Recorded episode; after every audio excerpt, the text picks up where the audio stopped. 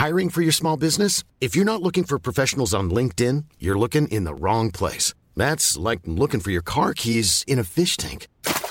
LinkedIn helps you hire professionals you can't find anywhere else, even those who aren't actively searching for a new job but might be open to the perfect role. In a given month, over 70% of LinkedIn users don't even visit other leading job sites. So start looking in the right place. With LinkedIn, you can hire professionals like a professional. Post your free job on linkedin.com slash people today. Mon patron m'a flanqué à la porte parce que je refusais de travailler le samedi. Qu'est-ce que vous feriez à ma place Demande-lui de te réengager, il te dira oui. Demande-lui de te augmenter, il te dira oui.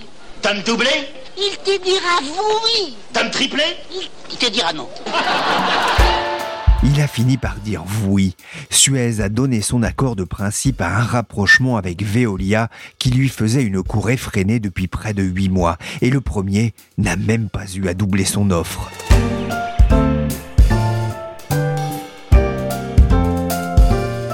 Je suis Pierrick Fay, vous écoutez La Story, c'est le podcast d'actualité des échos.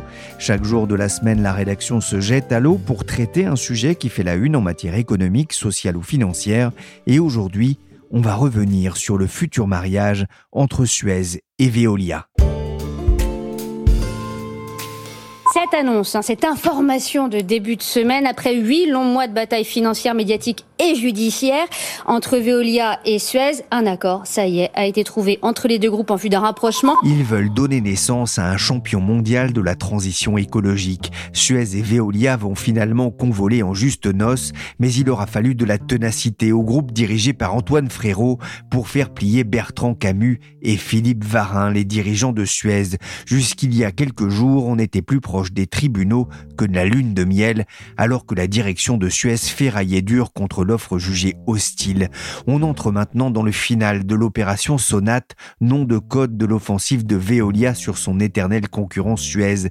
Il reste encore des négociations, des détails à affiner dans ce oui de principe, mais la question qu'on peut se poser des mois après l'offre de Veolia, c'est pourquoi Suez a finalement dit oui.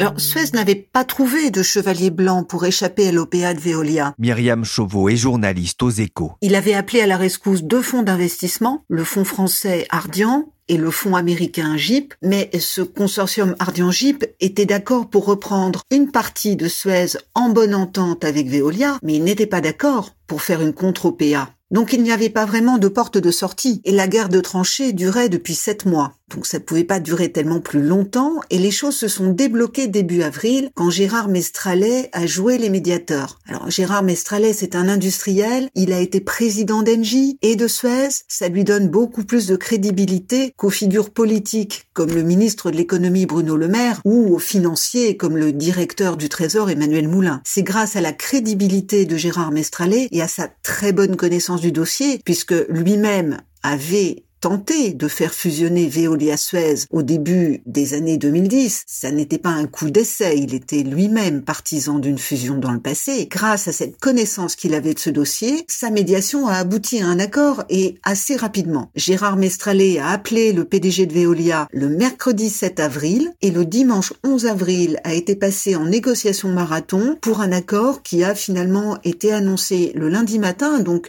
au bout de quatre jours. Alors Antoine Frérot, naturellement, a voulu parler des conditions du rapprochement et a fait des concessions. Suez n'a pas dit oui sans des concessions de Veolia, mais au final, c'est un accord qui est un compromis où tout le monde obtient un peu de ce qu'il a demandé. Comment va se dérouler l'opération? Alors maintenant qu'il y a un accord avec Suez qui accepte de se faire racheter, Veolia espère lancer son OPA dès fin septembre. L'OPA sera alors finalisé dès l'automne. L'accord est le suivant. Une fois propriétaire de Suez, Veolia en revendra une partie à des investisseurs. cette partie de Suez qui sera revendue par Veolia restera indépendante et elle conservera la marque Suez. Donc ce sera un nouveau Suez qui sera pérenne, qui sera assez gros pour être le concurrent de Veolia. Il représentera environ 7 milliards de chiffre d'affaires, donc c'est 40% du chiffre d'affaires d'affaires de Suez, puisque Suez aujourd'hui réalise 17 milliards de chiffre d'affaires. Le nouveau Suez, qui sera revendu par Veolia, va aussi conserver la moitié des effectifs actuels, c'est-à-dire environ 45 000 personnes contre 90 000 personnes pour Suez aujourd'hui. Ce nouveau Suez sera essentiellement français, puisque sur les 7 milliards de chiffre d'affaires, il y aura 5,3 milliards réalisés en France dans l'eau et dans les déchets. Il comprendra ce nouveau Suez 100% des activités de Suez en France. Et il sera complété par quelques activités dans la gestion de l'eau à l'international, par exemple au Maroc et en Italie, mais aussi un petit peu en Chine, en Inde, en Asie centrale, etc. Donc la création de ce nouveau Suez va répondre au problème de la concurrence en France. Il y restera ce nouveau Suez toujours comme Suez aujourd'hui, le numéro 2 de l'eau et des déchets, voire même le leader en France dans les déchets, parce que dans les déchets en France, Suez a toujours été plus gros que Veolia.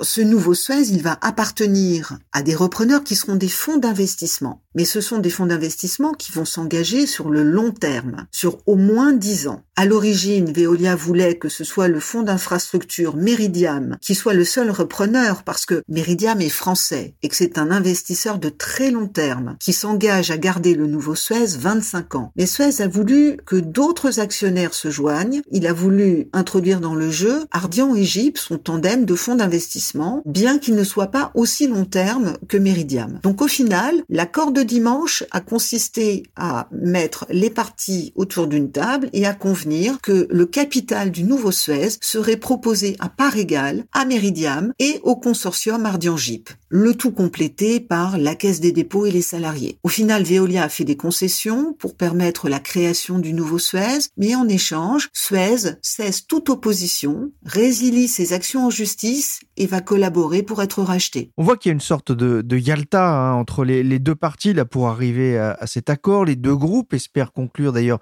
des accords définitifs d'ici au 14 mai.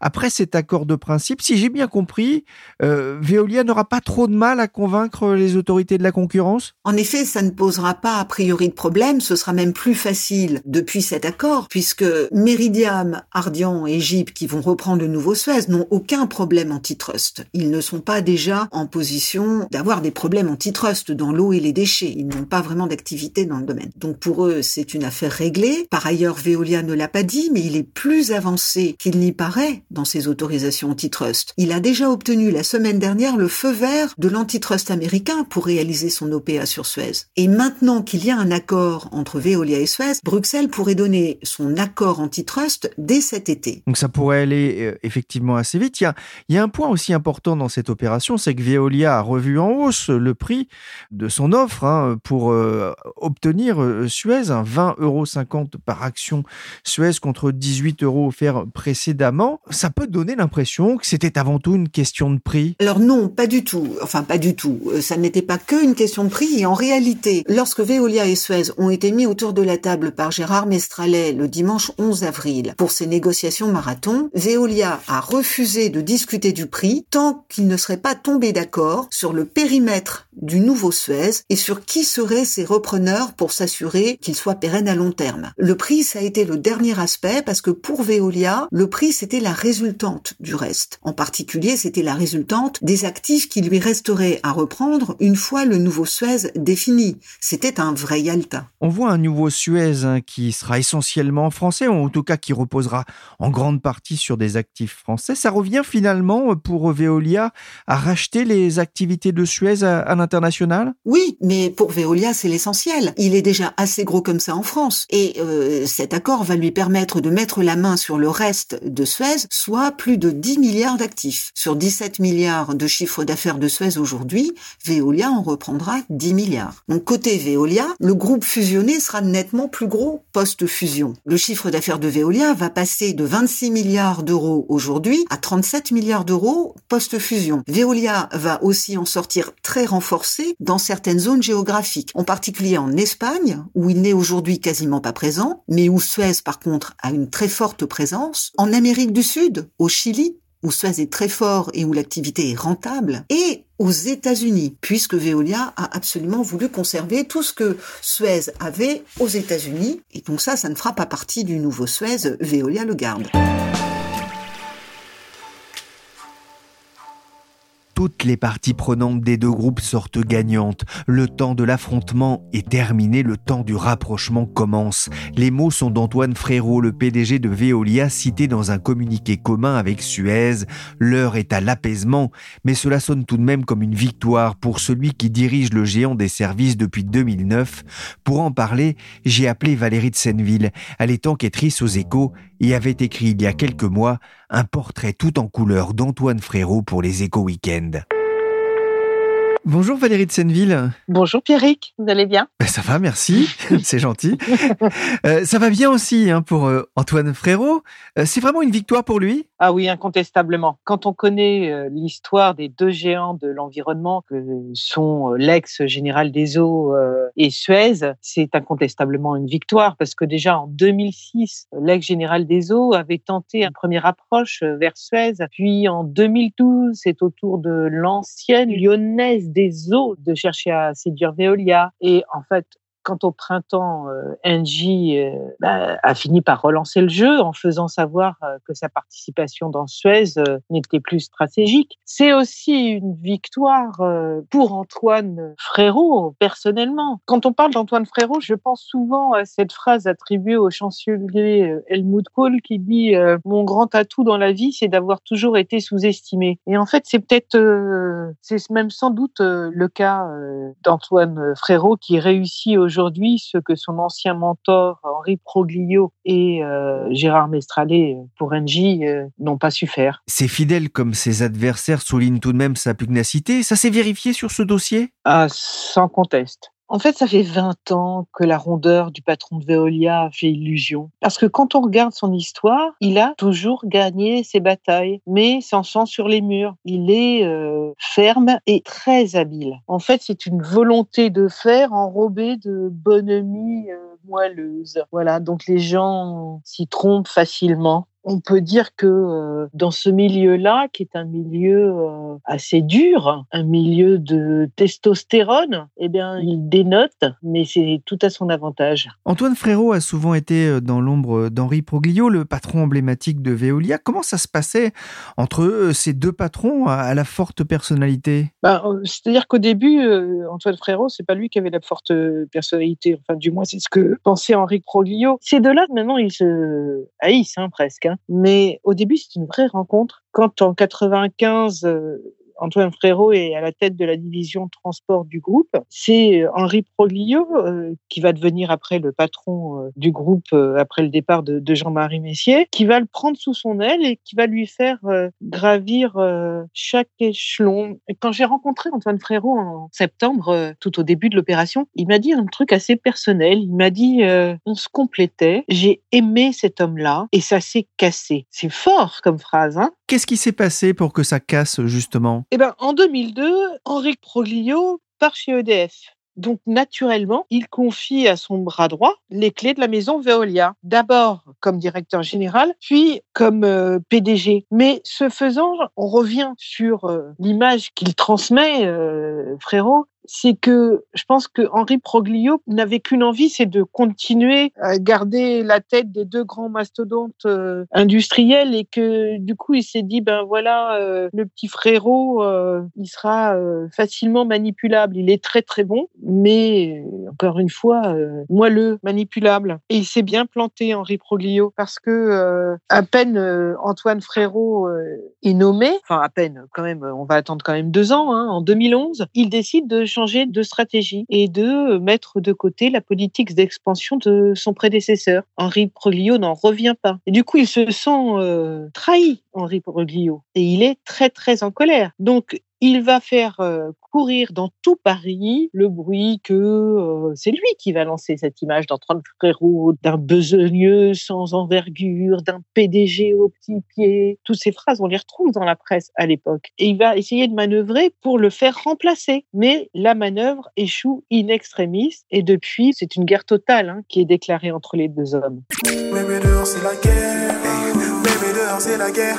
Bébé, mes ennemis ne m'impressionnent guère. Je ne risque rien par les balles d'un traître. Je protège nos intérêts, toi protège mes arrières.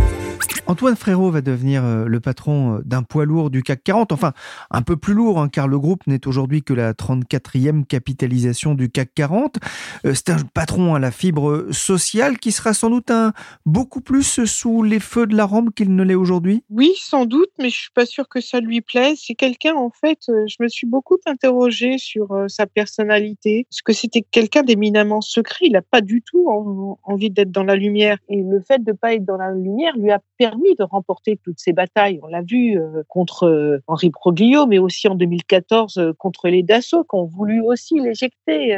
Et donc, c'est un polytechnicien, c'est quelqu'un d'une intelligence supérieure, en fait vraiment. Et doué, sa force, elle est intérieure. Il n'est pas dans le show-off. C'est pour ça que d'ailleurs les gens dans le métier l'aiment bien. Mais il est doué d'une vraie force intérieure. Vous savez, Pierrick, que c'est un des premiers collectionneurs et un très grand connaisseur d'art brut. Faut le faire quand même. Et c'est aussi quelqu'un d'une culture philosophique puissante. Mais c'est aussi quelqu'un du temps long. C'est sans doute un de ses secrets. Alors, euh, quand je l'avais rencontré, je lui avais dit, mais je connais personne dans le milieu des affaires, hein, avec une aussi grande résilience résilience. m'a dit non, non, non, j'aime pas le mot résilience, je préfère le terme persévérant. Je pense que ça en dit beaucoup sur euh, le personnage. Mais c'est aussi quelqu'un, vous le soulignez, avec une fibre sociale. En tout cas, c'est quelqu'un qui s'est écouté. Il a créé, il y a quelques années, un groupe de réflexion qu'il a nommé les Critical Friends. C'est une sorte de think tank euh, perso euh, que le fanat de Jung pourrait dire, euh, d'auto-analyse d'une dizaine de personnes de la société euh, civile. Et Antoine Frérot les réunit une ou deux fois par an. Alors, c'est pas un, conseil d'administration bis, hein, ni un conseil stratégique. Non, c'est euh, un lieu de dialogue et d'échange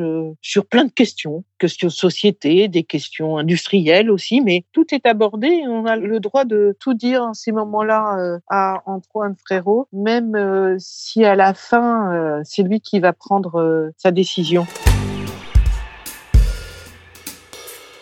la persévérance d'Antoine Frérot va donc payer. Les deux groupes espèrent conclure des accords définitifs d'ici au 14 mai. Myriam Chauveau, je reviens vers vous. Vous avez parlé tout à l'heure du rôle de Gérard Mestralet dans cette issue heureuse. L'État a aussi continué d'intervenir, de jouer les Monsieur Bons Offices Alors, pas vraiment. En réalité, l'accord est vraiment dû à la médiation de Gérard Mestralet, pas de l'État, c'est-à-dire pas de Bercy, de Bruno Le Maire ou de son directeur du cabinet Emmanuel Moulin. En réalité, euh, dans le passé, quand euh, Bercy a tenté de faire euh, des propositions, soit c'était des postures politiques parce que Bruno Le Maire appelait tout le monde à être amis et a inventé ce terme d'amicalité, mais on voit mal comment il pouvait y avoir un accord ou une amicalité entre Veolia qui voulait une fusion avec Suez et puis Suez qui refusait de disparaître. C'était deux projets opposés et incompatibles. Donc c'était vraiment une posture politique que cette amicalité. Par ailleurs, son directeur de cabinet l'an dernier, qui est aujourd'hui le directeur du Trésor Emmanuel Moulin, faisait bien lui aussi des propositions, mais des propositions que Veolia jugeait contraires à ses intérêts parce que ça aurait revenu à créer un nouveau Suez beaucoup trop gros. Donc un nouveau Suez trop gros au détriment des intérêts de Veolia n'était pas acceptable et ça avait échoué également. Donc l'État au final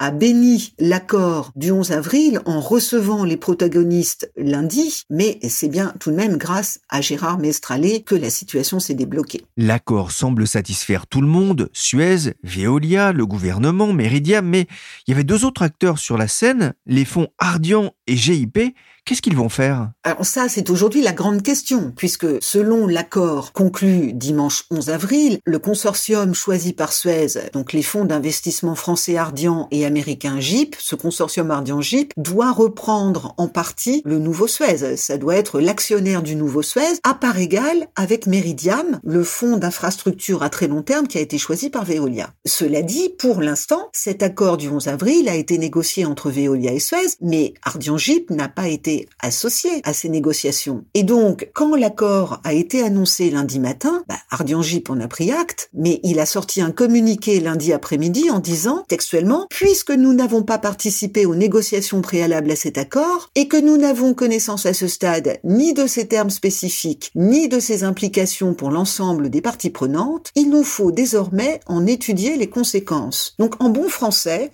ce que veut dire Ardian, qui a sorti ce communiqué de presse, c'est que il rendra sa réponse dans quelques jours pour faire savoir aux parties prenantes s'il investit ou pas dans le nouveau Suez lorsqu'il aura décanté les différentes modalités de l'accord. Pour l'instant, il y a encore une forme de suspense dans cet accord Veolia-Suez. Mais cela dit, si Ardian Jeep se retirait, ça signifierait que Meridiam serait euh, le principal actionnaire et de beaucoup du nouveau Suez. Ça ne remettrait pas en cause, en tout cas je pense que ça ne suffirait pas à remettre en cause l'accord entre Veolia et Suez. Il faut savoir que Ardian Jeep peut hésiter à investir dans le nouveau Suez parce que l'accord Veolia-Suez s'est assorti de conditions draconiennes pour les futurs actionnaires afin de garantir pour le nouveau Suez un projet industriel et que ce ne soit pas simplement pour les fonds d'investissement un coût financier et que ce soit un projet industriel à vraiment très long terme. Donc les fonds doivent s'engager à rester au moins 10 ans au capital du nouveau Suez, sachant que Meridiam compte de toute façon rester 25 ans. Ils doivent garantir pendant 4 ans toutes les conditions sociales et le maintien de l'emploi. Ils doivent, si jamais ils veulent revendre leur part au capital au bout de 10 ans, la revendre aux actionnaires restants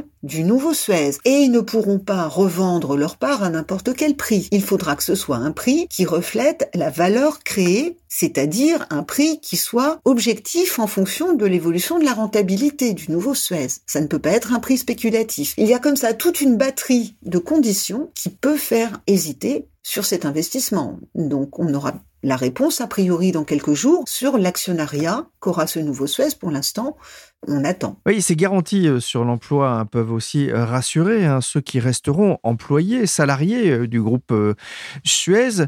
Justement, comment est-ce que les syndicats ont réagi à, l'annonce de cet accord entre les deux groupes, sachant qu'ils étaient quand même vent debout contre le projet de rapprochement? Alors, effectivement, les syndicats, alors quand on parle des syndicats, c'est toujours une appellation assez vague. Disons qu'il y a chez Suez une intersyndicale qui s'exprime, dont le porte-parole de cette intersyndicale a toujours manifesté un parfait alignement avec la direction générale de Suez dans une opposition à toute fusion et à tout démantèlement. Alors, le problème, c'est que dimanche 11 avril, quand il y a eu cet accord qui a été négocié, les syndicats non plus n'ont pas été associés. Ils sont un peu comme Ardian puis ils ont découvert l'accord lundi. On pourrait se dire que avoir un nouveau Suez qui récupère 100% des activités de Suez en France, socialement, c'est plutôt la meilleure solution. D'autant plus qu'il y a une garantie sur toutes les conditions sociales pendant quatre ans. Mais Malgré ce schéma, qui pourrait plaire aux syndicats, le secrétaire CGT du comité d'entreprise européen de Suez, qui est le porte-parole de l'intersyndicale de Suez, a exprimé lundi un réel sentiment de trahison de la part du conseil d'administration qui avait négocié cet accord. On peut pas dire que ce secrétaire CGT soit vraiment enthousiaste. Selon les syndicats, les avis sont partagés sur l'accord du 11 avril. Il y a eu énormément de tensions, d'invectives, d'interventions extérieures pendant des mois entre les deux groupes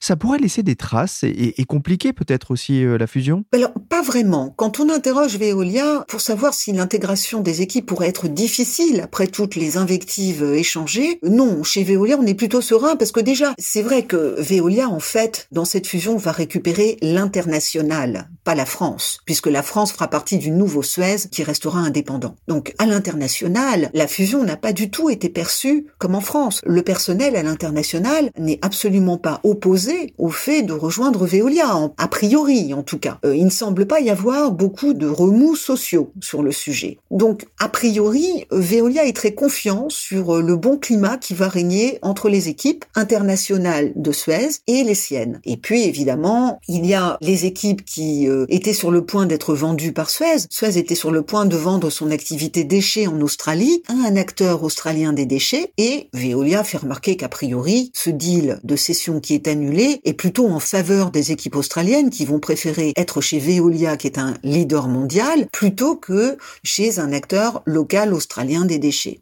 Ça se passe plutôt bien en termes de climat apparemment pour appréhender cette fusion. Un dernier mot au sujet du nouveau Suez concentré sur la France. Est-ce qu'il ne sera pas trop petit? Alors non, déjà sur la France, le nouveau Suez va reprendre 100% des activités de Suez en France actuellement. Donc actuellement, Suez est le numéro 2 en France, voire le numéro 1 dans les déchets, parce que dans les déchets, en France, Suez est plus gros Donc là, le nouveau Suez, qui reprend l'intégralité des activités euh, tricolores, il va représenter un chiffre d'affaires de 2,2 milliards d'euros dans l'eau. À titre de comparaison, le chiffre d'affaires du numéro 3 français, qui est la c'est 1,3 milliard. Donc le nouveau Suez va garder en France la même taille que Suez aujourd'hui, ce qui assure qu'il sera un concurrent sérieux face à Veolia. Et si les fonds d'investissement repreneurs lui en donnent les moyens, il pourrait même monter en puissance, voire euh, se réinventer, inventer une, une nouvelle offre, parce que finalement il va devoir se renouveler avec de nouveaux actionnaires. Alors avant même que Veolia fasse son OPA, un premier test, ça va être cet été le début de l'appel d'offres pour le plus gros contrat d'eau de France celui du syndicat des eaux d'Île-de-France, le CEDIF. C'est le plus gros contrat d'eau de France, c'est Veolia qui gère actuellement ce contrat, mais il arrive à échéance, donc ce contrat va être renouvelé, tout le monde va être sur les starting blocks pour le lancement de l'appel d'offres. L'appel d'offres doit être lancé cet été, et ça va être un très bon test de l'état de la concurrence en France entre Veolia, Suez et la SOR. Sachant que Veolia espère pouvoir boucler son OPA au début de l'automne, le nouveau groupe pourra alors s'atteler à ses cinq grands chantiers industriels, recycler du plastique, garantir la qualité de l'air dans les écoles, les supermarchés, les grands magasins et les bureaux, capturer le carbone pour lutter contre les émissions, construire une grande usine de recyclage des batteries électriques et enfin lancer un grand chantier pour imaginer comment nourrir avec moins d'eau, moins d'énergie et moins de sol. À la bourse, les investisseurs ont salué le compromis trouvé pour créer ce géant des services fort de 230 000 salariés dans le monde et de 37 milliards d'euros de chiffre d'affaires. L'action Suez s'est envolée de près de 8% lundi alors que celle de Veolia a bondi de plus de 9,5%. Merci à Myriam Chauveau et Valérie de Senneville des Échos. La story s'est terminée pour aujourd'hui. L'émission a été réalisée par Willy Gann, chargé de production et d'édition Michel Varnet. L'actualité de Veolia et Suez, c'est à suivre dans les pages du quotidien et sur leséchos.fr.